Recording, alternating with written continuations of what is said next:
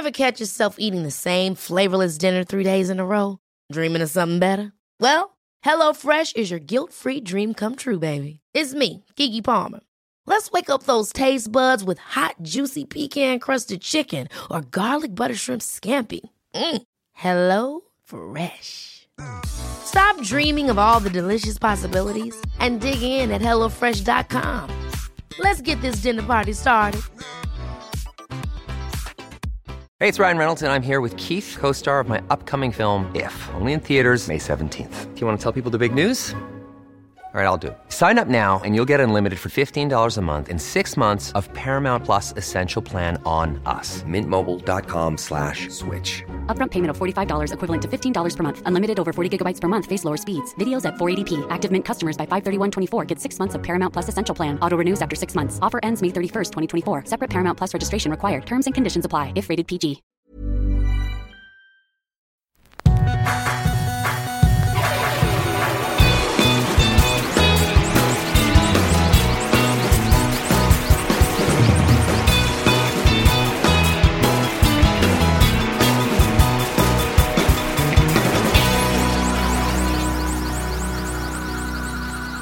Bienvenidos a Dos Nombres Comunes, episodio 117. Y estoy abriendo Instagram. ¿Por? Para ver cómo fue, cómo nos fue en la competencia. ¿Lo quieres hacer? Va. Eh, vamos a empezar contigo. Para empezar, ¿cuándo subiste tú esa foto? El jueves. El jueves, pero muy noche ya, como a las 11 de la noche. Ok, jueves 11 de la noche. Y yo subí mi foto el sábado como a las 11 de la noche. Entonces llevas dos días de ventaja. ¿Sí, ¿Sí lo subiste a las 11 de la noche? Más o menos, 10. Pues no es de ventaja. O sea, una foto tiene tanto tiempo de vida. O sea, o sea, si, si, si tu foto levantó 5 mil likes, ya no va a levantar más. Sí. Ok, pero creo que las dos fotos siguen levantando likes, entonces sí, sí juega, esos, esos dos días sí juegan. Tú tienes 39.500 likes, que quiero pensar que es algún tipo de récord, No, ¿no? no, yo ya, yo ya he pasado los 40 mil. Ok, pero bueno, tienes 40, vamos a decir, tienes 40.000 likes en tu foto. Pero, No necesito de nadie para pasar los 40 mil likes. ¿no? No, porque creo que en la que, en la que los pasé. Sí, pues digo, no es creo. Normalmente no subo fotos con nadie. Mm. Entonces, pues fue una foto yo solo. Ok. Esos dos días, ¿qué hacemos? ¿Qué le restamos? ¿10 mil likes? No. Yo creo que sí, 10 mil Bueno, likes. o sea, vamos a dejarlo en claro. Hoy es lunes. El miércoles. ¿Cuántos tienes tú hoy? Mil... ¿A mil? Mil setecientos... ¿Y, y según tú estás en la contienda todavía? Sí. Y te voy a explicar por qué. Es más, te regalo 10 mil. Ok, 10 mil. Entonces estás en 30 mil likes. Va, Tienes 200 mil followers. cerca. ¿Sí? Ok, entonces 30 mil entre 200 mil. 15%. Ok, si ese 15% es muy bajo. No, es alto. No, si ese 15% es muy bajo con, con lo que vas a sacar tú, me vas a regresar esos 10 mil. Ok, vamos a ver.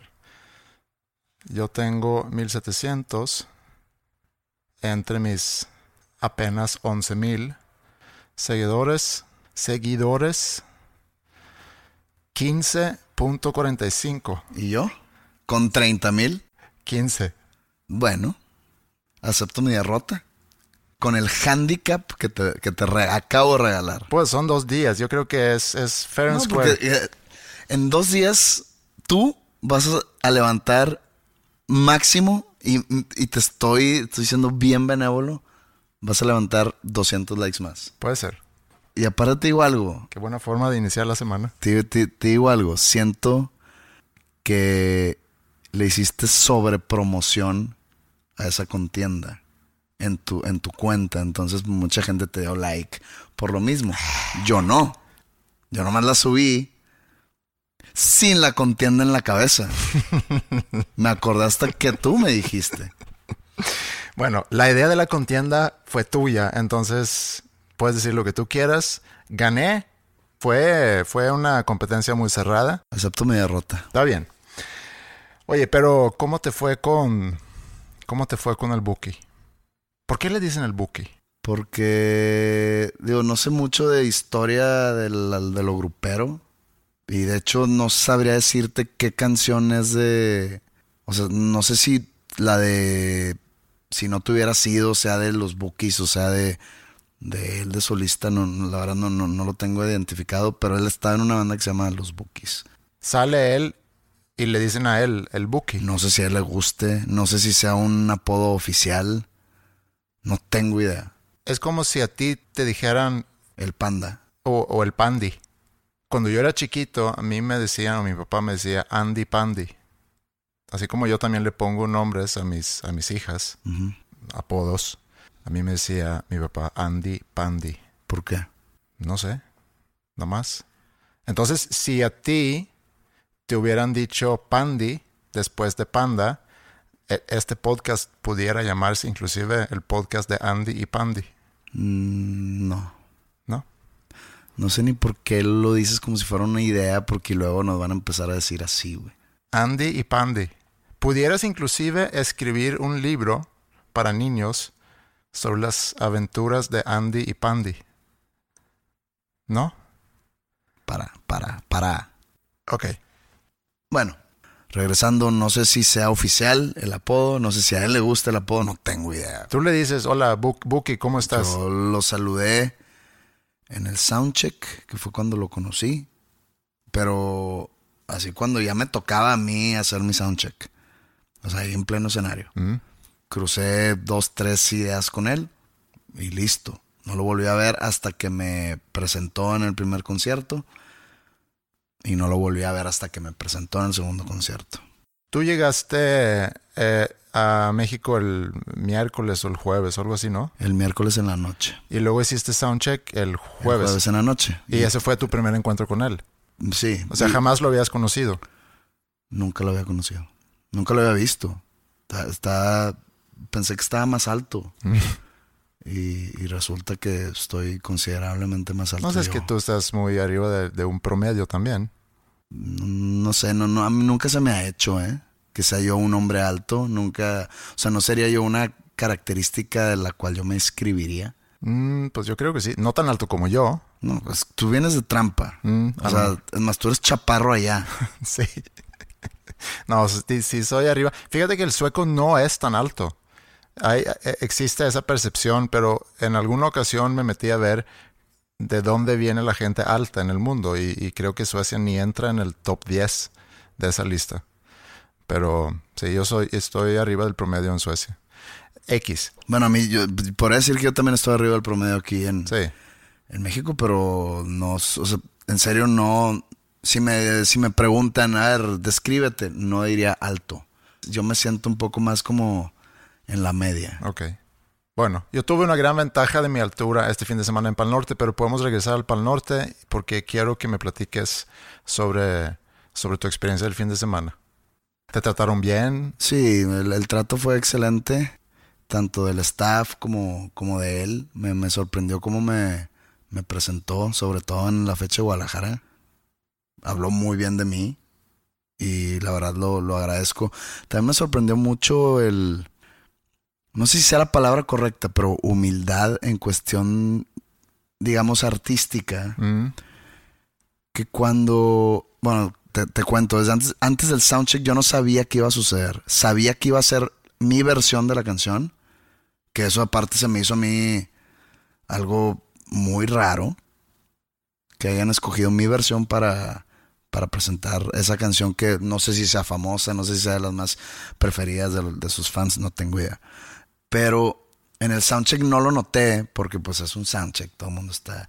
Pero me deja cantar toda la canción en el soundcheck y él como que entra en, en zonas muy estratégicas de la canción a hacerme una segunda. Y eso fue en el soundcheck y dije, pues qué bien, qué bien que no me dijo que tú cantes primer verso y yo el segundo, sino él haciendo como armonías, ¿no? Pero ya en sí en el show me sorprendió mucho el que él se hizo para atrás.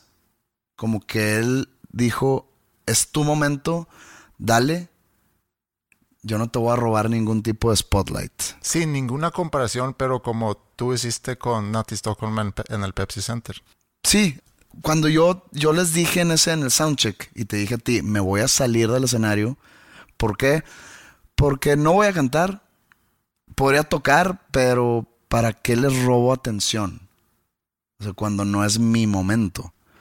Entonces yo me salí y lo vi por atrás. Pero acá, pues digo, no, no es como que no era el momento de él, pero él hizo que fuese mi momento.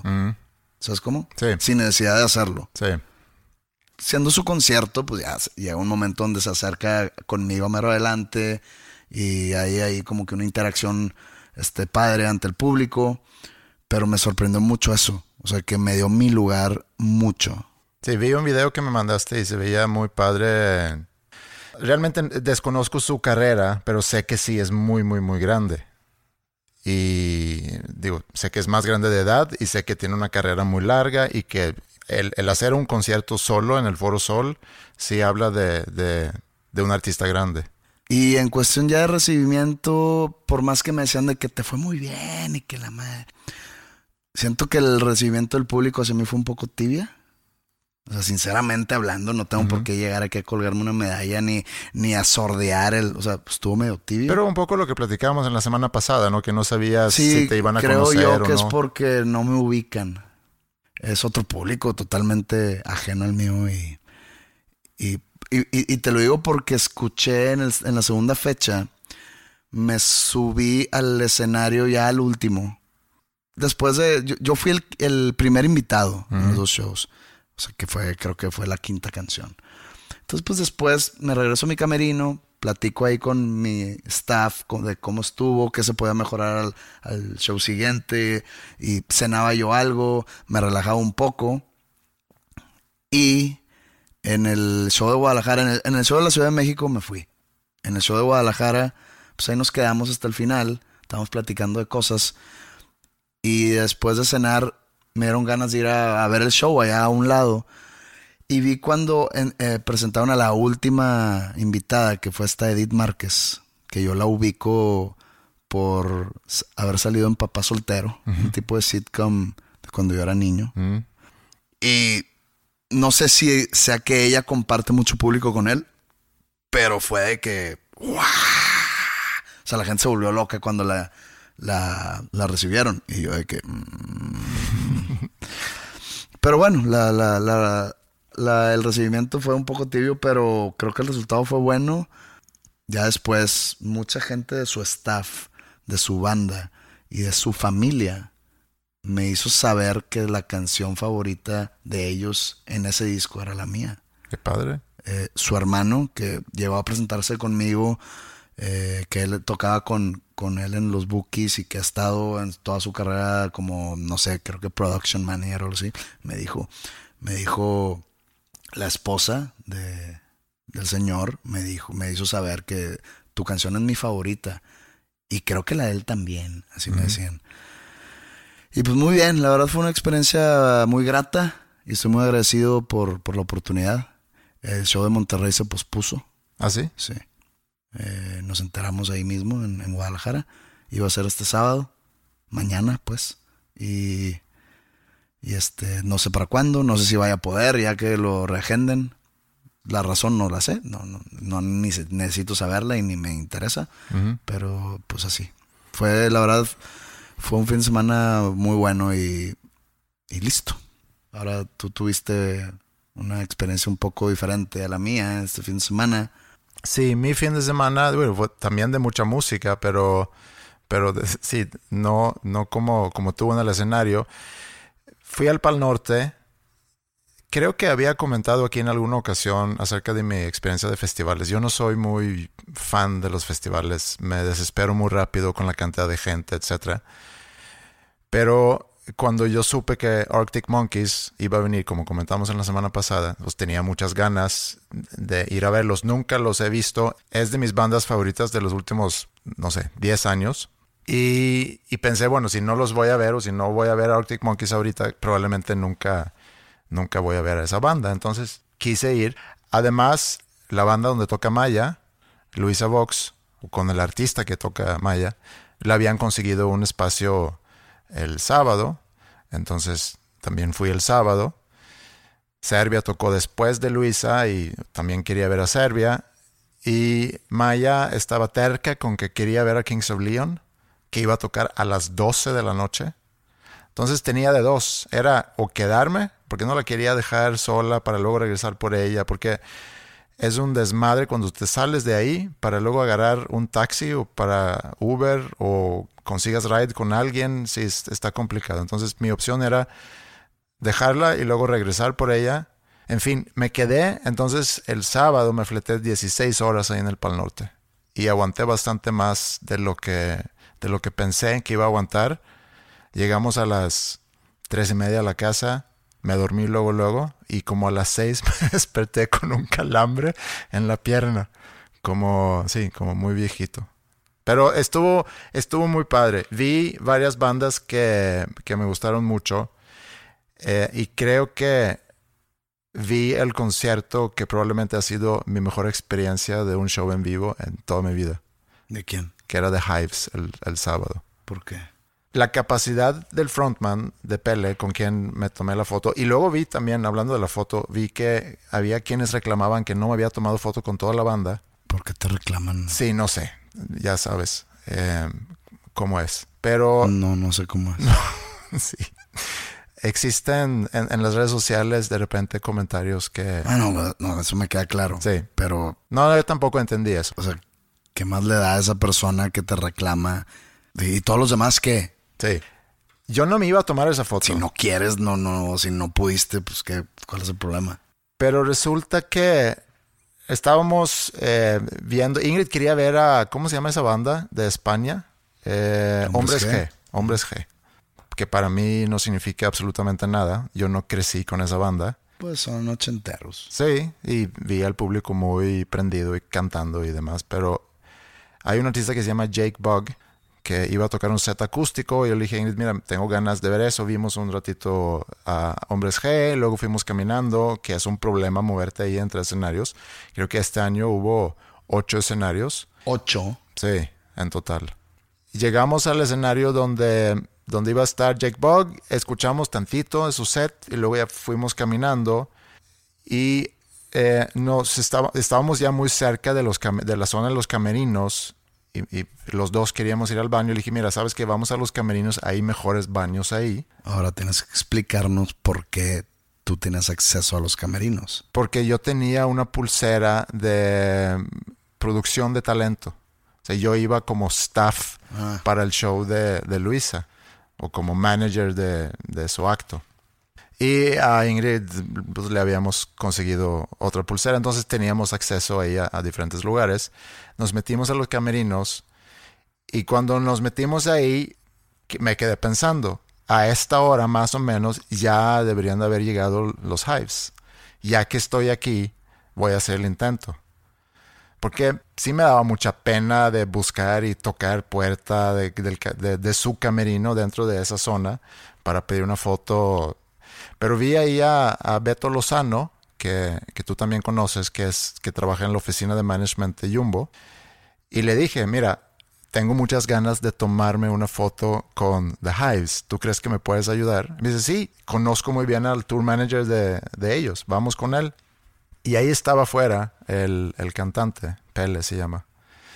Y bueno, me acerqué, me presenté, lo saludé en sueco. ¿Qué es ese nombre? Pele. O sea, ¿cuál es su, digamos, sinónimo en español? Pele puede ser, puede ser apodo también, pero como nombre es... como Pelé. no sé. Pero en sueco. No, no sé cuál sería lo equivalente en español, fíjate, ese nombre. Pele. Pele es un nombre sueco muy viejo, que hoy en día a lo mejor ya ha regresado, como hay nombres que regresan de moda, pero sí, ese es nombre muy viejo, sueco, Pele. Y creo que puede llegar a ser el apodo de como un Pepe de José. José es un nombre viejo. José es un nombre muy, muy viejo. Mira, no pasamos de moda. No. Que no, no nos andamos con modas, ni deja ponerle a mi hijo Alexander. Sí. Porque está de moda, ¿no? Pues José, somos. Sí, no sé qué la complican. Es, a ver, ¿cómo, cómo, se llama mi papá? ¿Cómo se llama el abuelo? No, no es una solución a una complicadez. No, no más. Somos, somos clásicos. Son clásicos poco creativos. No, somos clásicos. Somos los Led Zeppelins del nombre. Somos los Bruce Springsteens de los nombres. Clásico y seguro. Mm. Bueno, yo no puedo decir tanto porque mi nombre a final de cuentas es la versión alemana o germánica del nombre de mi papá, que a la vez es la versión escandinava de mi nombre. Él se llama Anders. Andesh. Ajá. ¿Cómo se escribe eso último? A-N-D-E-R-S. Anders. Anders. Ok. Sí. Bueno, entonces, retomemos la historia. Bueno, eh, sí, realmente no es una gran historia. Hablé muy breve con él, tomamos la foto y, y ya, y se metió a su camerino. Yo que, no sé, a lo mejor se sintió incómodo de que porque viene gente aquí me habla en sueco y capaz que quieren sacarme plática. Y yo lo entendí y me despedí, le dije buena suerte en el show y nos fuimos. Pero le dijiste, soy Estocolmo. Vivo No. aquí. ¿No? no, ¿Y no le importó? pues no, A ver, no creo. si yo en algún momento doy un concierto en Oslo, Noruega, o vámonos más, más, vámonos más recio, doy un concierto en Sri Lanka y llega un mexicano, de que, ¿qué ha habido, güey? Soy de Morelia. Como, ah, o sea, entre toda la gente que no conozco y que no hablan mi idioma y, y me siento totalmente un forastero, por decirlo de alguna manera, pues hasta lo invitaría a mi camerino que se quedara ahí platicándome cosas que, que hace ahí en Sri Lanka o... Déjame te presento a mi banda. Podría ser, déjame Sí. presentarte mi banda, ¿qué, qué necesitas? ¿Qué, qué, qué quieres tomar? No sé, güey. Pues habla muy bien de ti. Y no también de, del cantante de Hypes. Pero en su defensa, yo tampoco seguramente no- mostré una, unas ganas de quedarme a platicar. No quería yo incomodar. Yo soy muy penoso en esas situaciones. Yo la verdad no, no quería interrumpir. Hasta me pasa contigo cuando, por ejemplo, tocaste en, en Santa Lucía, que yo fui uno de los organizadores ahí. Yo hice el trato con tu oficina para que tú vinieras a tocar. Y aún así, cuando tú llegaste al lugar, como que no es como que te caigo a tu camerino para abrir una cheve y tomarme algo, sino, No, porque era domingo. bueno, además. El domingo es del Señor. Y no, y no había cervezas seguramente en tu camerino, pero no quería, no, sí, no me gusta incomodar. Prefiero respetar el espacio de cada quien y que se prepare a su manera para su presentación. A lo mejor no es así, a lo mejor es una idea que yo tengo nada más, pero por lo mismo no, no entablamos ahí una, una conversación. Entonces, fui muy contento con mi foto, más para honrar la competencia que íbamos a hacer. No, no levantaste. ta- ¿Qué hubiera pasado si no lo hubieras logrado? O sea, Pues nada. te, te ganó por default y eso es lamentable, ¿eh? Sí. Desafortunado. Pero un muy buen fin de semana, muy buen show. Tiene un, un control de público ese güey que es, sí, es impresionante. Dice lo que quiera y el público le sigue y, y sí. Por es- ejemplo, ¿qué dijo? siéntense todo en el piso. ¿Y lo hizo? Y todo el público se sentó en el piso. ¿Y para qué hizo eso? Pues no más por dominar el público. Ok, yo sé. eh, o podría ser como que un... Es como un llevar a ese levanta la mano y muévelo en No, el aire, no, no. llevar eso a un nivel es- más allá. Puede ser o como una declaración de control Mm, ante sus semejantes, digamos de otras bandas. mm. O puede ser una declaración, una autodeclaración de control, como que para reconfirmarse a sí mismo que todavía tiene ese poder.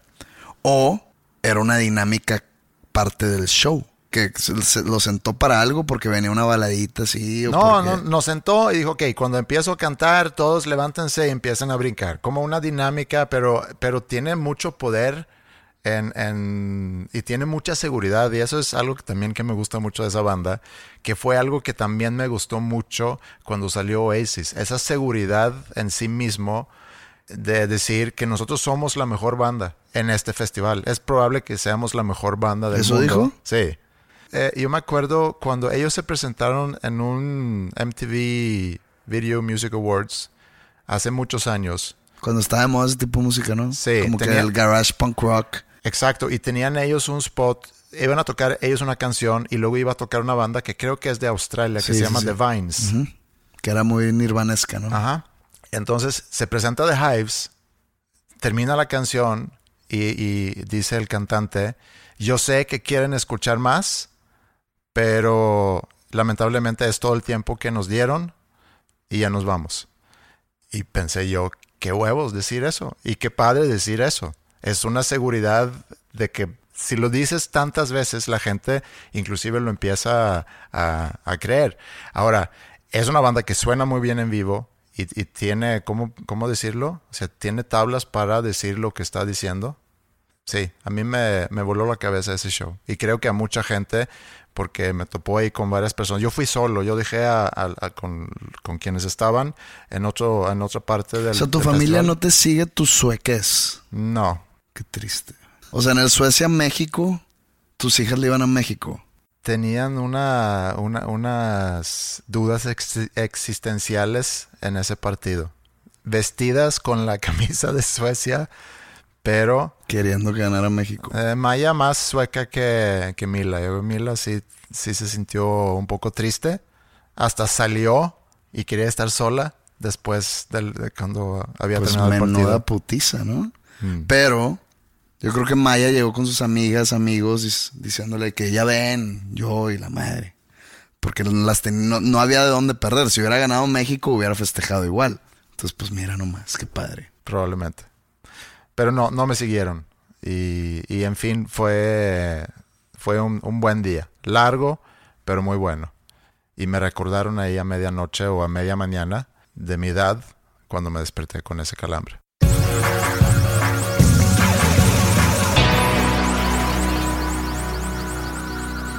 En la semana pasada participé en un podcast que sale, se me hace que sale hoy, hoy es lunes, se me hace que sale hoy. Es un amigo que se llama Rudy Martínez. Yo lo conozco a través de Buffalo porque ha trabajado mucho con Buffalo como, como productor e ingeniero de, de sus discos. Y hace varios meses empezó un podcast. Entrevista a gente y me invitó a participar la semana pasada. Me había mandado algunas preguntas que, que quería que yo contestara y luego íbamos a tocar esos temas dentro de la grabación. Una pregunta era, enlista tres cosas que te cagan y tres cosas que te embolan. Tal cual, así me preguntó. Creo que es pertinente el hacer énfasis en qué es caga y qué es en bola. Sí, me, me pudo haber puesto, dame, dime tres cosas que te gustan mucho y tres cosas que te disgustan mucho. Ok. Pero bueno, ese es el, el Es que lenguaje. luego imagínate a alguien que diga, ¿qué, qué es en bola? Yo no sé exactamente de dónde viene esa palabra, Ni yo. pero sé qué significa. Es algo que te gusta mucho. Pero, pero si nos ponemos a analizar esa frase, o sea, imagínate que digo, no, me embola, no sé, Game of Thrones. ¿Mm? Entonces quiere decir que cada vez que pasa un episodio nuevo, te encueras. Porque eso es embolar, ¿no? Que es de que embolas. En Cuando en bolas, en, en bolas en pelotar o en bolas es como andar encuerado. Ok, sí. Entonces que me embola Game of Thrones. O sea, ¿ves encuerado Game of Thrones? Eh, son, son de esas que, sí. Pero bueno. Y me costó, me costó poner las cosas que no me gustaban, o sea, las cosas que me cagan, me costó poner tres cosas. Terminé poniendo dos y muy fácil poner cosas que me, que me, que me gustan mucho o cosas que me embolan. ¿Qué pusiste que te gusta? Muy banal mis, mis respuestas, pero puse eh, mi familia, mis amigos de mi trabajo. No fui muy específico. Pero me quedé pensando en ese concepto de cosas que te gustan o cosas que realmente te gustan mucho. ¿Y qué pusiste en que te? De- eh, falta de compromiso y la poca claridad. Y poca claridad, porque me preguntó, bueno, ¿a qué te refieres con poca claridad? Poca claridad es lo que he experimentado mucho aquí, en este bello Ay, país. de que en vez de decir no, Es de que, híjole, Sí. fíjate que cómo ves si lo hablamos en... El, el- el típico lo checamos, compadre. Lo Lo checamos, sí. A ver si hablamos mañana. O hablamos o no hablamos. No es a ver si hablamos. A ver si nos vemos mañana. Pero No. eso, eso es algo cultural. Sí, es- sí, pero que, que no me gusta, que me disgusta. Pero me quedé pensando en, en esos conceptos y lo llevé un poquito más allá. Cuando Maya era chiquita, tenía unos 5 o 6 años a lo mejor, de repente se ponía muy sentimental y, lloraba. Y nosotros le preguntamos, ¿qué tienes? ¿Por qué estás llorando?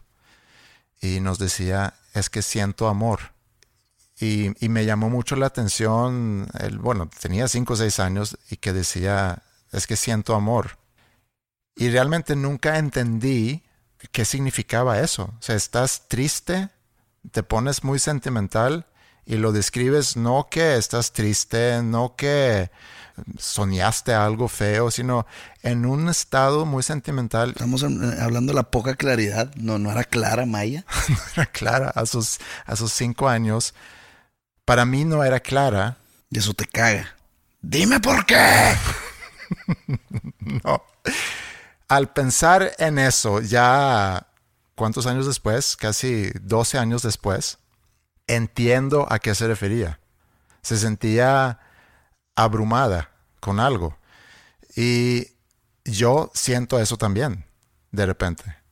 Y me hizo pensar sobre el concepto del amor, que, que a veces existen quienes quieren definir el amor y lo definen de diferentes maneras y demás, pero el amor y el enamoramiento pues son cosas distintas y lo que tú puedes sentir por una mujer que ya estás en ese proceso de enamorarte, pero el, el amor es algo que para mí, no que suceda todos los días, pero con, con frecuencia me llega ese sentimiento del amor. Por ejemplo, cuando eran más chicas las niñas y se habían bañado y, y me pedían secarles el pelo aunque ya estaba seco el pelo, yo muchas veces seguía secándoles el pelo porque me gustaba mucho ese momento de estarles secando el pelo. Como que era un momento de amor. O sea, te valió que resecaras su, su cuero cabelludo. que se quemaba Que se quemara la, pelona o... tú, eh, un acto de total egoísmo de tu parte. O cuando, por ejemplo, y ese es algo muy propio de Maya y de Ingrid, Mila no lo hace, eh, ni yo lo hago, pero Maya e Ingrid lo hacen mucho. Pueden estar viendo videos en sus celulares y reírse mucho en voz alta, por mucho tiempo y, y de mucha risa. Y siempre que escucho eso, siento amor. Paz, más bien. Sí, a lo mejor. Yo he sentido ese tipo de paz por cosas similares y que no sé explicar el por qué. Y cuando me y- y lo yo lo expresaba, expresaba ese sentimiento de paz y me decían, pero ¿por qué, güey? O sea, ok, qué chingón, pero ¿por qué? Yo no sé, güey. O sea, me siento así como que aquí podré estar un chingo de días. Sí. Sí, Sí, es sí te sigo. Es, es, Sí. es- o sea, sí, sí, sí es amor, obviamente, pero es más como paz. Te voy a dar más ejemplos. Cuando, por ejemplo, estoy con Alejandro, mi socio, y estamos platicando algún tema, estamos creando algo y luego concluimos. También en ese momento que existe ese entendimiento entre los dos y, y sentimos que hemos llegado a una conclusión en conjunto, también me puede, me puede causar una sensación de amor, de una afinidad Eso sientes cada que editas nuestro podcast. es otro ejemplo de, que- de lo que tengo, fíjate. Ah, Cuando yo edito ese podcast y, y paso por momentos donde, donde, por ejemplo, los dos nos reímos juntos sobre algo, que puede o no salir en el episodio, pero son cosas que puedo regresar y escuchar varias veces y siento amor. O cuando escucho que tú dejas un comentario para que yo luego al editarlo lo escuche. Por ejemplo, me dices, oye, cámbiale aquí o ajustale acá o deja esa parte. También me da esa sensación de, de estar creando algo en conjunto y me causa una sensación que yo describo como amor. Cada quien le da el significado que quiera. Sí, por supuesto, pero, amor, ¿no? pero, y puede ser paz, digo, y paz a lo mejor. Y No, es que eso es lo que yo siento, pues. Sí, Que es parte del amor, ¿no? O sea, no sentiría paz sin sentir amor. sí, está Nomás muy que, pues, ligado a. Pero pues ya haciéndolo más, digamos, más estricto, Mm, yo llegué al, al sentimiento de paz. Y muy pocas cosas me la dan. muy pocas cosas me causan ese momento de, de plenitud o de paz. Entonces hay que atesorar esas cosas. Y un último ejemplo nada más de eso. Cuando tengo mis momentos de mucha duda sobre proyectos o sobre cosas y muy inesperadamente recibo de alguien muy de manera al azar eh, porras sin que yo lo haya realmente esperado que de esa persona iban a llegar esas porras, también me puede causar una sensación de amor. Entonces, ahora sí entiendo a qué se refería Maya y aunque su reacción ante eso fue llorar y ponerse muy sentimental, no quiere decir que no me pueda yo poner así. Eh, nada más que no siempre pasa. No es que cada vez que edito el podcast lloro por, por sentir ese amor, pero ya identifico esa sensación y, y sí, es algo que siento con frecuencia y estoy muy agradecido de poder sentir eso. Y eso me regresa a la, a la, otra pregunta que me hizo Rudy en su podcast, de, sobre cosas que te cagan, porque cuando pensé en eso del amor, entonces pensé en el odio, y el odio es algo que no sé si en alguna ocasión realmente he sentido odio, mientras tú escribiste todo un libro sobre odio. No, no, no, no, no. No, no me quieras a mí echar la bola o la papa caliente del odio porque no, no va por ahí. El odio es una palabra que representa en su, en su significado muy, digamos, estricto, tiene un contexto muy fuerte. Sí. ¿Ok? Porque digamos que el odio es el, lo contrario al amor. No lo es, pero ahorita regresamos a eso. El sentir amor por una persona, quieres estar con esa persona, quieres pasar tiempo, quieres apoyar, ayudar, estar ahí, etcétera, etcétera, etcétera. Hay miles de etcéteras. Y es lo contrario con una, una, persona que odias, no quieres ni tenerla cerca. No quieres ni, ni, quieres que se te olvide de su existencia. Entonces, por ahí digo yo que es lo contrario. Yo digo que es la indiferencia. No, la indiferencia es, güey, me vales madre. El odio es un sentimiento. El odio es un sentimiento muy fuerte, así como el amor es, un sentimiento muy fuerte. el, odio es un sentimiento, la indiferencia no hay sentimiento alguno. Pero, por ejemplo. Está en, eh, está en la propia palabra. La indiferencia ante una persona es, me hace igual, güey. O sea, si estás, no estás, si te veo, no te veo, si hablo, si sé de ti, si te topo y te saludo, me da igual, güey. Eso no es odio. Bueno, te voy a dar un ejemplo. No, no es odio. Por eso digo que el odio no Estamos hablando de relaciones interpersonales, ¿no? Bueno, no, no sí, necesariamente. Porque haz de cuenta, por ejemplo, en mi caso, o en el caso de Panda, mm. que había gente que nos ama. Mm y hay gente que nos odia, ¿no? Y hay gente indiferente. Sí, pues éramos una banda con muy pocos grises, ¿ok? Entendiendo que el gris es la indiferencia. O sea, o te cagaba o te embolaba, ¿no? Y si tú venías conmigo en ese entonces y me preguntabas, ¿te molesta que haya gente que te hubiese contestado en ese entonces y te lo seguiría contestando hoy? Sería que prefiero mil veces que alguien me odie mm. a, que, a darle igual a alguien. Sí. En ese rubro. Por eso digo que no es necesariamente lo opuesto. Pero bueno, yo, es que yo estaba hablando en relaciones interpersonales, ya sea de amistad, de sentimentales, de trabajo, de casual. Ya en relaciones interpersonales creo yo que es algo más fuerte, ya en, en algo donde que es más, digamos, platónico, por decirlo de alguna manera, por ponerle un, un adjetivo en una relación platónica como es la del artista fan o artista público más bien. Eh, cuando digo eh, una relación platónica no, no es como cuando dicen, ah, mi amor platónico es este Kate Beckinsale. No, o sea, no, no, no va por ahí cuando digo platónico. Según yo, platónico es una relación, pero sin una relación amorosa o sexual. No, platónico es algo, es una relación, digamos, una relación abstracta. La palabra no es totalmente lo que quiero decir, pero una parte de esa relación no conoce a la otra. Mm, ok, no sabía yo eso, pero adelante. No, no, no. no te estoy dando un hecho. Te estoy dando como que un tipo de situación. Ok. En esta relación. Pero dos personas, perdón, nada más para aclarar, dos personas sí pueden tener una relación platónica, ¿no? Es como una relación de amor, pero es platónica porque no hay una interacción sexual. ¿No es así? Mm, Es que no tiene que ser sexual. Ok. No, no, no, no, es como que hay una tensión sexual aquí, pues ya eres mi platónico, ¿no? O sea, no va por ahí cuando dicen, ¿de dónde viene platónica? Sé que viene de Platón, mas no sé por qué. Es como decir socrática, pues viene de Sócrates. ok, pero ok. Que Está bien. Este güey es muy socrático, muy... Ujú, Sí, el método socrático. No vamos a meternos ahí. Eh, y no vamos a usar nuestro famoso Wikipedia tampoco para consultarlo. Lo dejamos para el público.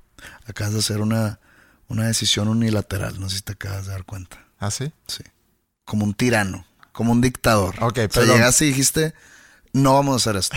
Yo no lo iba yo a proponer, pero tú tomaste esa decisión. Perdón.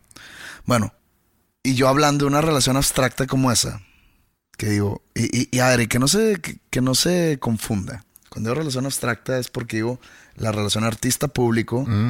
El artista no conoce al público y no, y- y- o sea, conoce a su público en cuestión de comportamiento, qué les gusta, qué no les gusta, eh, la pasión por la cual viven su arte, etcétera, etcétera. Pero no les pon- no, no les pone nombre personalmente hablando a cada uno. Eso digo que, que es Una relación abstracta, sí. que es una relación abstracta. Hay una relación, pero es abstracta. Y es de, un, de algún tipo platónica, porque es una relación que existe, pero en realidad no existe. ¿Me expliqué un poco? Sí. Y cuando digo público no es, eh, no, no es nada más fans, sino público en general. Entonces ahí, a eso te lo llevo, por ejemplo, con Panda, que era, que era, una, era una banda que, que tenía o muy blanco o muy negro, pero no había grises. Y eso a mí me gustaba mucho. No sé si yo tenga todavía esa cualidad ahora solista. Creo que no, porque pues lo que te acabo de contar con el Buki fue una, un recibimiento un poco tibio que yo lo, lo, lo puedo describir como algo que cae en el gris. Entonces, pero una relación ya interpersonal, una indiferencia, es pues me vale, me, me vale madre este güey. Sí. Pero ya caer en el odio está más cabrón. Es porque hay una historia detrás.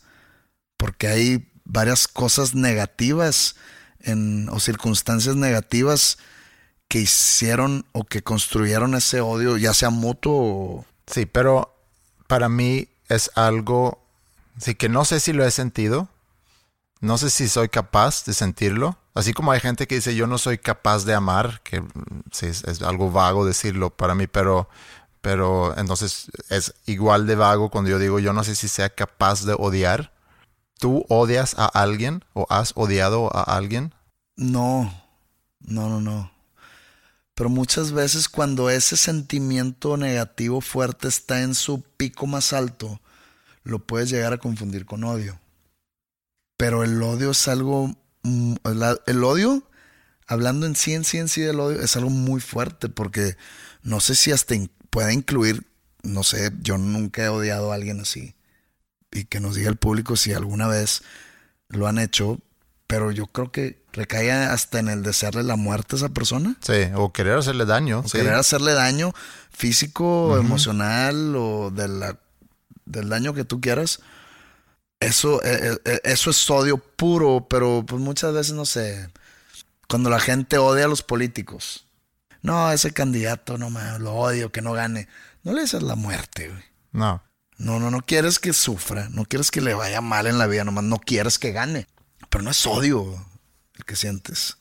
Si hay un artista que, que me cae mal, Mm, porque, no sé, nomás no, no empata su punto de vista de la vida con el mío, sí. no, no lo odio. No, no, pero el ejemplo. No estoy de acuerdo. El ejemplo que iba a dar eh, en el caso tuyo, y ahorita platicaste sobre la relación con, con el público en general. Y en el caso tuyo, y no sé si tuyo y de Panda o nada más de Panda, pero tú, tú me puedes decir, puedes dividirlos en tres, como bien dijiste. Está, están los que aman a, a lo que, a lo que haces, odian lo que haces, al parecer, y, y luego hay una masa que es indiferente, que a lo mejor ni te conocen, a lo mejor te conocen, pero en X. Pero esos dos primeros comparten un comportamiento y es el engagement. ¿Cómo es ese con, cómo se dice eso en español el engagement? Es el involucramiento que tienen contigo o por ejemplo tus redes sociales. Son las personas que cada vez que tú subes algo se meten a comentar y echarte flores porque te quieren, porque te aman. O echarme mierda. O echarte mierda, o sea, son personas. Pero es, pero el impulso de donde nace eso, digo, hablando estrictamente de, de este caso, son personas que los mueve un sentimiento de atracción hacia, hacia, pues hacia mí en este caso, y que estoy seguro a que mucha de esa gente que me tira mierda en redes y que, y que está al pendiente, porque si estás al pendiente es por algo. Sí. Eh, y, eso sí es en general, no nomás porque, porque en verdad lo, no, o sea, si estás al pendiente es porque te interesa y porque te atrae, no físicamente, te atrae o lo que represento o lo que ofrezco o algo de lo que hago. Entonces esa persona que me tira mierda me ve en persona y me pide una foto y decía, wow, y lo abrazo para la foto, ya, es, ya, ya no me voy a tirar mierda, ¿sabes cómo? Entonces, si alguien en verdad me odia, no me pediré una foto. No diré, no, no, no hablaría de mí. Y otra vez, no quiero hacer ese tema sobre mí, pero es el ejemplo como que más a la mano que tú tienes. Sí, es el ejemplo que yo di. Entonces. Este, está muy cliché esto, lo del péndulo, que, que, de un lado está el amor, del otro lado está el odio y que el péndulo hace cuenta que se para en el amor, ¿no? Para llegar al odio no hace falta ni, ni impulso ni fuerza, simplemente que lo sueltes mm. y se va al odio. Es tan fácil y también eh, viceversa. El péndulo está del lado del odio, no necesitas fuerza para empujarlo hacia el amor, es nomás con que lo sueltes, el péndulo se va directamente al amor. Entonces, tanta relación hay entre el odio y el amor, pero yo creo que es por la confusión que hay con la palabra odio o con el verbo odiar. Tú me dijiste ahorita, tú publicaste un libro sobre el odio. No es un libro sobre el odio, porque no odio a nadie ahí. Es un compendio de cosas o que no entiendo, o que no estoy de acuerdo, o que me causan gracia, o que simplemente digo, el mundo sería mejor sin este tipo de cosas. Cosas que te cagan. Cosas que me cagan pero no es que las odio.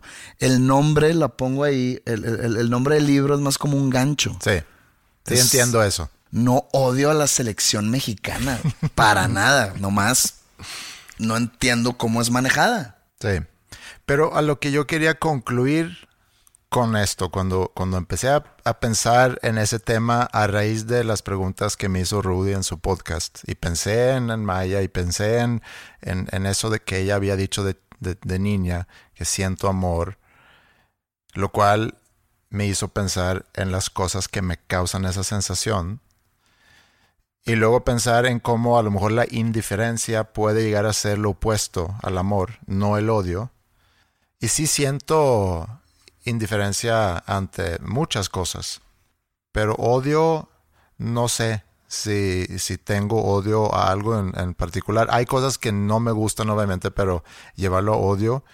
Y tampoco es algo que, que debes de, de, buscar. O sea, no es algo agradable, supongo, el, el, cargar con ese sentimiento. Ha de ser muy, muy pesado.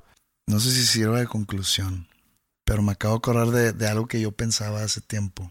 y hace tiempo que no me acordaba de esto. Cuando tú odias a alguien, el único que sale perdiendo eres tú, güey. Es el único que sale perjudicado eres tú. ¿Por qué? Porque la persona que odias generalmente o no lo sabe o le vale madre. Entonces, el odio al único que perjudica es a la persona que odia.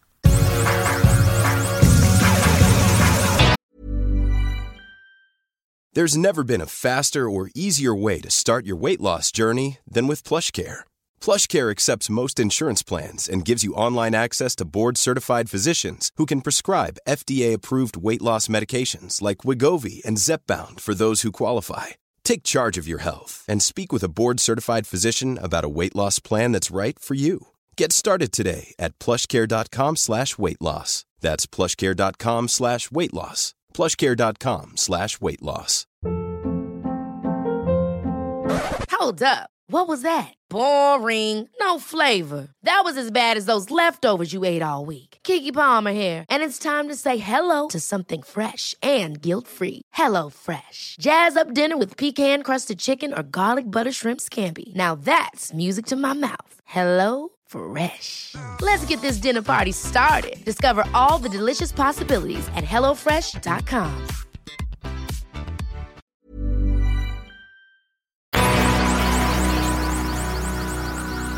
Ayer domingo, bueno, hoy es viernes, ayer es jueves. Sí. Ayer fue jueves, eh, pero pues por si no saben, este, este podcast se, se graba los lunes, lo cual a veces juega a nuestra contra, porque si el miércoles pasa algo chingón, y cuando digo chingón, me refiero a algo del cual podríamos hablar Sí. o podríamos este, desarrollar como tema interesante. Incluyendo la muerte de alguna persona. Entonces, Entonces, por eso, por eso como que dije, ay, chingón, no. Sí. Una disculpa. Pero bueno, ayer domingo vi la película que sacó Netflix sobre la biografía de Motley Crue, basada en un libro que yo leí hace muchos años, que se llama The Dirt. Es un libro escrito supuestamente por los cuatro integrantes de la banda, que son Mick Mars, Vince Neil, Nicky Six y Tommy Lee, en colaboración con Neil Strauss Sí. es escritor de varios libros, muy famosos algunos de ellos. La vi y estaba muy emocionado por verlo porque pues Motley Crue fue una banda con la cual crecí yo. De hecho, pues uno, uno o dos de sus discos, no, yo creo que uno.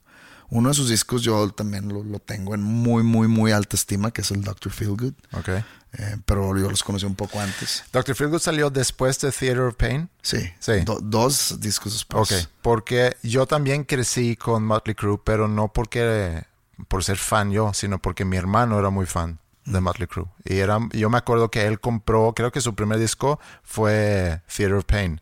Theater of Pain salió 8-6. 8-6 y luego 8-8 Girls, Girls, Girls, que ahí los conocí yo. Y luego salió Dr. Feelgood, Sí. que fue un putazo. Bueno, mi hermano era muy fan y él le pidió a mi mamá, yo quiero ir a ver a, a Motley Crue, van a venir aquí a Estocolmo, entonces quiero ir al show.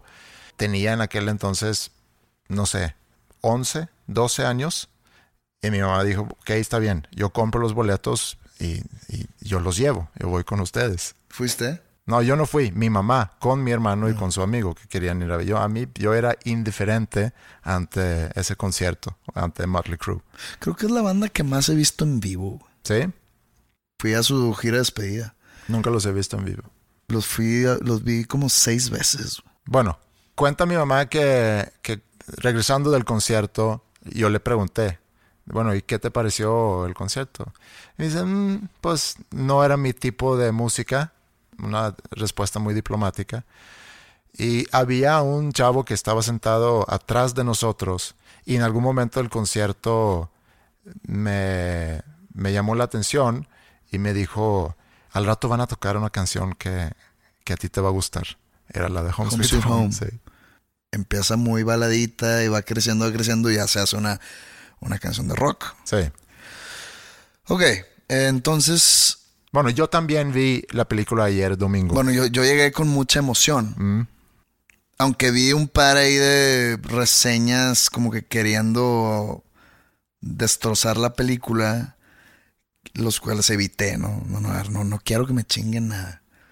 Eh, como preámbulo de, de mi experiencia, que ahorita hablamos de ella, yo estaba emocionado tanto por ver la película como por lo que se venía por la película. Por ejemplo, lo que sucedió de alguna manera con la de Bohemian Rhapsody sí. y de alguna otra manera con la serie de Luis Miguel. Llega la serie de Luis Miguel antes que la Bohemian Rhapsody. No, no, no estoy seguro si Sí, sí. Y la gente, y estoy hablando nada más aquí de México, porque pues no es como que un gringo vio la serie de Luis Miguel o sabe quién es Luis Miguel. Pero de repente todos los jóvenes ya son fans de Luis Miguel otra vez. Chavitas de 16. De que cuando calienta el sol.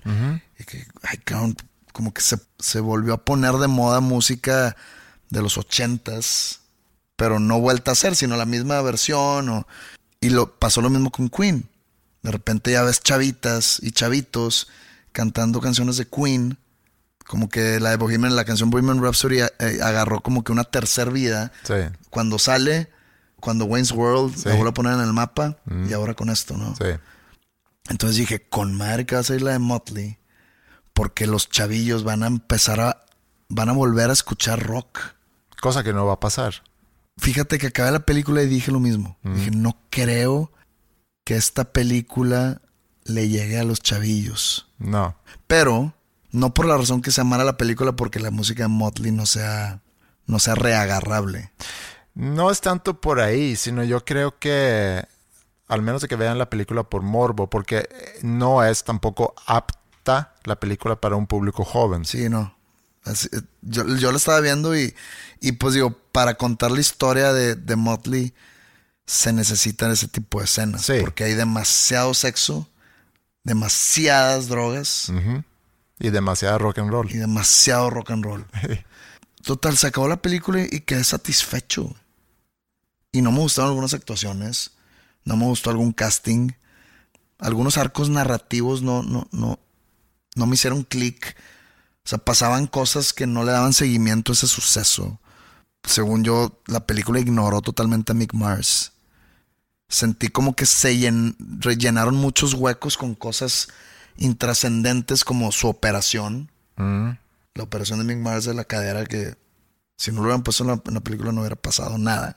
No, pero... O, o- o toda su enfermedad. Sí. Si hubieran omitido su enfermedad de la película, la película hubiera sido totalmente igual. Y yo quería saber, yo quería ver en pantalla, porque yo leí el libro y sé más o menos qué, qué, qué pasó y qué ha pasado. Quería ver cómo lo, cómo lo trataban. Sí. Y pues le dieron, un, pues sí se menciona, pero le Sí. un tratamiento mínimo. Y aún así se acabó la película y dije, yeah, está chingona. Y me gustó más que Bohemian Rhapsody. Mm, eh, no sé, pero yo sentí algo parecido que tú. La película no es una buena película en el sentido de actuación, de... Y como dices, la historia tiene sus, tiene sus huecos. No, no, no, que tenía huecos. Bueno, sí, o que se pudiera haber desarrollado a lo mejor de otra forma, que pudieran haber incluido otras cosas. No sé tanto, yo también leí el libro, The Dirt, pero fue hace tiempo y no me acuerdo mucho, entonces tampoco sé exactamente qué deberían haber puesto que estaba en el libro. En fin, es, es difícil también traducir un libro en una película porque tienes que quitar muchas cosas pero me entretuvo mucho porque es de una época que, que- que nosotros nos tocó vivir eso y, y nos tocó, tanto a ti como a mí, aunque llevamos esa diferencia de edad, nos tocó conocer el mundo del rock and roll y de ese más grande que la vida misma. Y, Pero hay una diferencia muy fuerte. Que yo lo viví como niño. Y, y de hecho pensé ayer. O sea, cuando estaba pasando todo, o sea, ya lo ves gráficamente. Y te cae un 20 diferente cuando lo estás leyendo. Entonces, cuando yo estaba viendo la película, yo decía, madres, güey, yo escuchaba esto de niño. Y ahora veo todo lo que hay detrás. Y qué pedo que me dejaban escuchar esto, güey.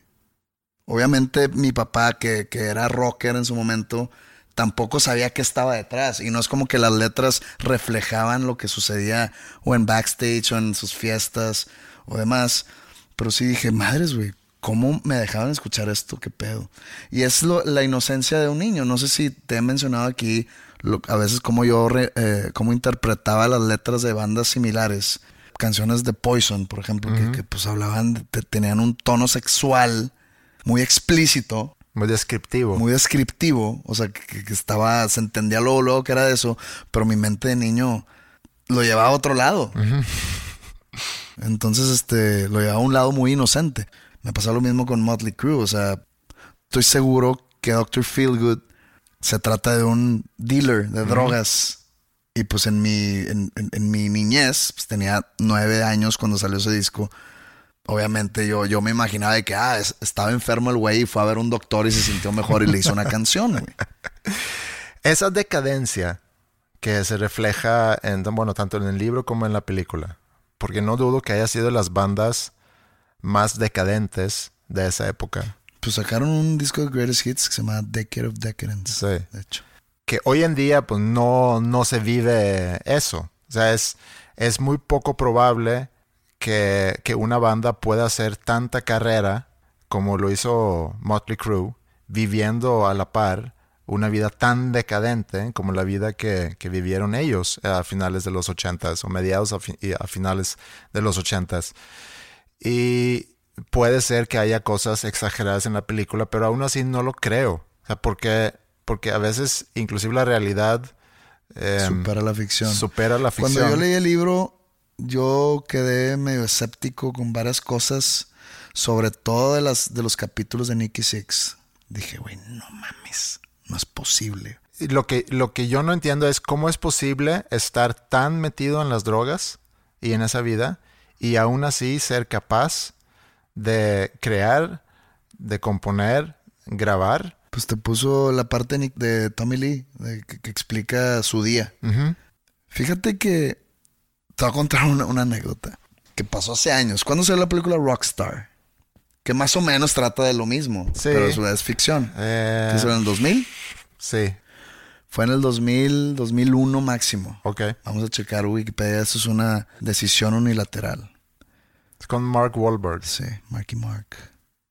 Es del 2001, Ok. ¿ok? En ese entonces yo tenía una novia, ¿no? Mm. En ese entonces Panda no salía de Monterrey. Teníamos un disco y pues en ese primer disco no logramos gran cosa para salir de Monterrey. Y éramos una bandita X que estaba empezando y digo, en ningún momento de la carrera fue algo siquiera similar a lo que vi ayer en esa película. Pero en ese, en ese entonces pues sale la de Rockstar y, y pues hay mucho buzz alrededor de esa película. Mm. Y le digo a mí entonces, no, de que vamos al cine. Vamos a verla. Sí, a huevo, vamos. Fui a verla y pues la película es buena. Sí. Eh, Paréntesis, es, es sin dar mucho spoiler, pero es con Mark Wahlberg. Él es muy fan de una banda y canta muy bien. Y en la banda tienen problemas ahí con el cantante. Lo terminan corriendo y Mark Wahlberg se, se mete como cantante de la banda. Y ya. y se hace un super rockstar. Sí. Pero bueno. Entonces salgo del cine, ya caminándose a mi carro, y yo empiezo de que, oye, pues estuvo chida, la verdad sí me gustó. Y, y pues esta chave así toda, toda seria, ¿no? Con semblante tenso. Yo, ¿qué pedo? Nada. ¿Qué pasó, güey? Nada. Yo, madre, ok. Entonces llegamos a mi carro, le abro la puerta, se sube. ¿Qué traes? Nada, José, nada. ¿Qué hacemos, güey? Vamos a, a cenar o te va a tu casa o como tú quieras. Yo, ¿qué pedo? Indiferente. Súper tenso el ambiente. Y de repente me tira, así son cuando se van, ¿verdad? me cagué de la risa, güey. Le dije, ¿qué? O sea, se cagó conmigo por algo que no hice, ¿sabes cómo? O sea, que Ajá, al- sí. por, por- por algo que vi una película Ajá. basada en los ochentas. O sea, acá era el 2001. Total, es, ese pedo que la gente piense que es así, a mí siempre me ha, me ha causado mucha risa. Porque es lo más alejado que te puedas imaginar a lo que sale en esa película, incluso en la de Queen, Sí. en, en- en- en las fiestas de Freddie Mercury. Y es la realidad hoy en día. Digo, obviamente debe haber bandas que sí viven cosas así. ¿Por qué? Pues Porque o está el consumo de drogas o todo lo que da. Y es- entonces eso atrae ese tipo de cosas. Pero pues uno que no es, no le pega a nada de eso, yo te puedo decir, no puede estar más alejado de la realidad que lo que vi ayer en la película de. Motley. Y yo creo que se debe a que en aquel entonces, en los ochentas, había tanta lana que se ganaba de esa industria. Las disqueras ganaban una lana, podían dar unos lujos tremendos, las bandas ganaban mucha lana, aunque no se llevaban eh, pues ni una partecita de lo que se llevaba la disquera por venta de discos, etcétera. Pero una gira como la de Motley Crue que duraba de repente dos años, tocando por todos lados, seguramente cobrando muy bien, viajando en, avión privado, teniendo a su disposición todas las drogas que querían y tener tanto exceso pues también lleva a un comportamiento de muchos excesos. Y los mitos del, del rock and roll y de destrozar cuartos de hotel, etcétera. El sábado, cuando yo me meto en, en- entre los camerinos, ahí en el Pal Norte, en el, ahorita en el 2019, pues hay las hileras con, con agua, con energy drinks, unos platos con frutas, hay café, galletas, ves a todos ahí caminando, platicando, o sea, todo muy tranquilo, muy nada de ruido. Y si eso hubiera sido un festival en el 89, seguramente hubiera habido alguien en una, Una moto, moto. ahí adentro, unos, eh, un chango por aquí, una decadencia Chango. total. Ok, ¿qué pasó? La lana se acabó. No que se haya acabado, simplemente el negocio es distinto. Sí. Y cuando hablo del negocio, hablo de la industria de la música. Y otra cosa, no había celulares y no había manera de evidenciar con tanta facilidad ese tipo de comportamiento. Y aunque hubiera existido la oportunidad de poderlo evidenciar, el tiempo era tan distinto que nadie realmente iba a juzgarlo. Ahora, lleva eso a- al, al 2019 con tanta facilidad de Pero es que, evidenciar ese es comportamiento. que no lo traes al 2019, tráelo al 2005. Bueno, o al 2005 No había celulares. Digo, había, había, había celulares, pero no, no smartphones. No había redes sociales. No, pero ahí a lo mejor era más por cuestión del, del dinero. Algo sucedió culturalmente hablando. Porque digamos, no sé, no, no te puedo decir si en los noventas había ese tipo de comportamientos o ese tipo de sucesos. Pero ahora ya en los 2000 y en los 2010 digo, a mí nunca me tocó. No sé si estuve en la banda equivocada o no, pero a mí nunca me tocó ese tipo de, digo, si nos poníamos pedos y nunca hubo, o sea, ¿qué pasó con, por ejemplo, con las groupies? Ujú. Y, y vamos a hablar de Estados Unidos. O sea, antes era como que, a- hasta en la película lo dicen, de que, oye, no te da miedo que, que las que llegas aquí en no sé dónde estaban, en, imagínate, en Texas. Cuando llegas aquí y te, te metes con tres groupies que se meten con todas las bandas que vienen por aquí. Eh, y entonces empiezan de que, ah, qué asco y la madre. Pero pues as- era una cultura, era un estilo de vida. Sí, eso. que también se refleja o se demuestra bien en la película Almost Famous. Pero eh, era diferente tipo de groupie esa, ¿no? Sí, pero es un... Es un... Y, y leí una, una columna de Bob Lefsetz que escribe sobre el mundo del entretenimiento. Escribió sobre la película y escribió sobre ese fenómeno de, de en aquel entonces cantidades de mujeres que se sentían muy atraídas por, por el dinero, por la fiesta, por, por las bandas, por la fama. y que seguían a las bandas. Y, como dices tú, cuando llegaba una banda muy grande a la ciudad, sí había un grupo de mujeres que tenía una, una atracción por estar o una necesidad o un deseo por estar muy de cerca de esas bandas. Y creo que eso ya desapareció. Pero desapareció hace años. ¿Cómo se llegó a esa... ¿El, grunge habrá ayudado? Sí, porque a lo mejor no era tan atractivo una banda como, como Motley Crue, con cómo se vestían, cómo se pintaban, el show que ponían, muy, mucho glamour, pues, que a lo mejor llamaba mucho la atención al público femenino. Corte a grunge, vatos en camisas de franela, con jeans rotos, con pelo largo, con un aspecto de no haberse bañado. A lo mejor, a lo mejor no tenían la atracción suficiente. Sí, algo sucedió. O sea, cambió la cultura... Porque sí es, sí es cultura, ¿no? Sí. O sea, cambió como que el, el- el estilo de vida del público en general. Hablando otra vez del público en general. No sé. Podría ser un buen estudio antropológico este. Un estudio sobre la desaparición de las groupies. Hablando de letras, que, que decías tú que malinterpretabas las letras, a lo mejor de eso se trata la canción de los Claxons. ¿Cuál? De dónde están los bombones. De que empezamos esta banda con esto en mente y vemos que no hay nada de eso. Fui timado. Vamos a hacer una canción. ¿Dónde están los bombones?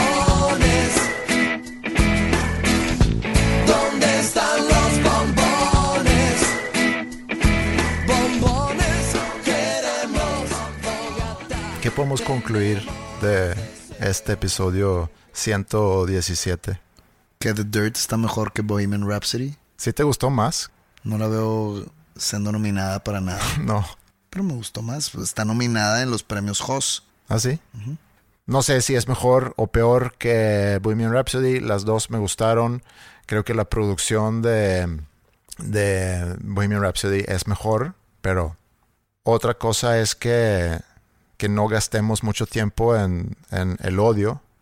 Y a mí me cayó muy bien llegar a esa conclusión o llegar a esas reflexiones sobre qué es ponerle un nombre a esas sensaciones que, que tengo de repente, eh, como los ejemplos que di, el poder sentir amor, porque es un ingrediente muy padre en la vida y es algo que eleva el ánimo y que hace más llevadera la semana, esos pequeños momentos de, de sentir eso. Llevadera la vida. Sí. Y pues agradezco cada momento que estamos grabando esto, así como agradezco mucho la cantidad de gente que nos está escuchando. Me topé con, con varios escuchas ahorita el fin de semana en el Pal Norte. Y ¿Qué dicen? Todos te mandaron saludos. No, pues Ah, dando muchas gracias. gracias por el podcast y que les gusta mucho y, y también son momentos donde llego a sentir ese amor. ¿Seis personas? ¿Ocho? No, yo creo que tripliqué mi encuentro con escuchas del Vive Latino el fin antepasado a, a este fin de semana. Muy bien. ¿Sí? ¿Vas creciendo? Como que tenemos más pega en Monterrey. O tu aura de famosidad jala mejor aquí. Muy bien. Profeta en la tierra. Muy bien, pues muchas gracias nuevamente a todos ustedes. Síganos en nuestras redes, estamos como dos nombres comunes, sea Facebook, Instagram o Twitter. También tenemos el mail podcast dosnombrescomunes.com. Siempre es grato leer lo que nos mandan. Cuídense mucho y los dejamos con Home Sweet Home del disco Theater of Pain, Motley Crue. Que tengan un de semana. Gracias. You know I'm a dreamer, but my heart's of